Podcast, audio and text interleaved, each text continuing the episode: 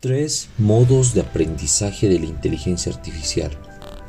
Imagina un niño tratando de clasificar frutas, lápices y libros en cajas. ¿Cómo lo haría? Eso es un ejemplo de aprendizaje supervisado. Las máquinas aprenden por sí solas mediante el aprendizaje no supervisado. ¿Y cómo las máquinas aprenden a realizar tareas específicas? Mediante el aprendizaje por esfuerzo. En este episodio vamos a hablar sobre los diferentes modos de aprendizaje que la inteligencia artificial tiene. Imagínense que le piden a un niño que clasifique objetos en cajas. En primer, el primer modo de aprendizaje, llamado aprendizaje supervisado, nos va contando con un ejemplo que el niño tiene que clasificar los objetos en cajas que ya tienen etiquetas como frutas, lápices y libros. El niño solo tiene que clasificar los objetos que se le dan en esas tres cajas. Ese es el método más utilizado en el aprendizaje de máquinas. Ese aprendizaje lo conocemos como aprendizaje supervisado.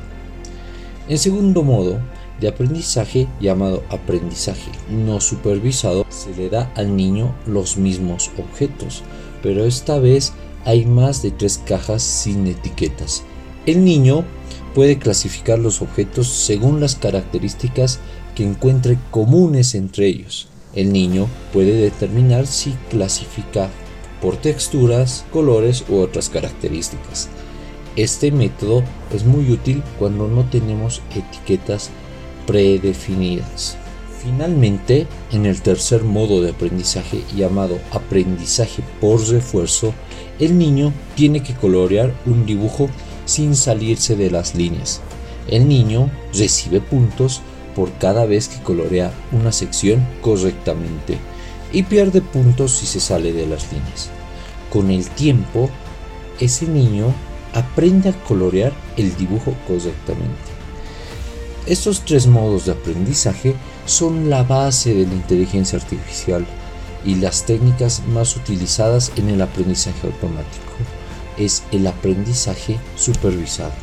Pero el aprendizaje no supervisado es especialmente útil cuando no tenemos etiquetas predefinidas y cuando queremos descubrir patrones en los datos. Por otro lado, el aprendizaje por esfuerzo es útil en la enseñanza de robots o en la creación de programas que puedan tomar decisiones en tiempo real. Si les ha gustado el contenido de hoy, les invitamos a seguirnos en nuestras redes sociales para estar al tanto de nuestros próximos episodios.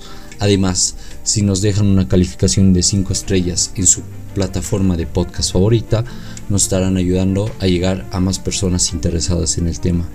Si tienes alguna recomendación o duda acerca de lo que hemos hablado hoy o sobre algún tema relacionado de los anteriores podcasts, no duden en escribirnos a nuestro correo de contacto que se encontrará en la descripción del podcast. Esperemos sus comentarios y sugerencias para seguir mejorando y ofreciéndoles el mejor contenido. Esto fue DataMind.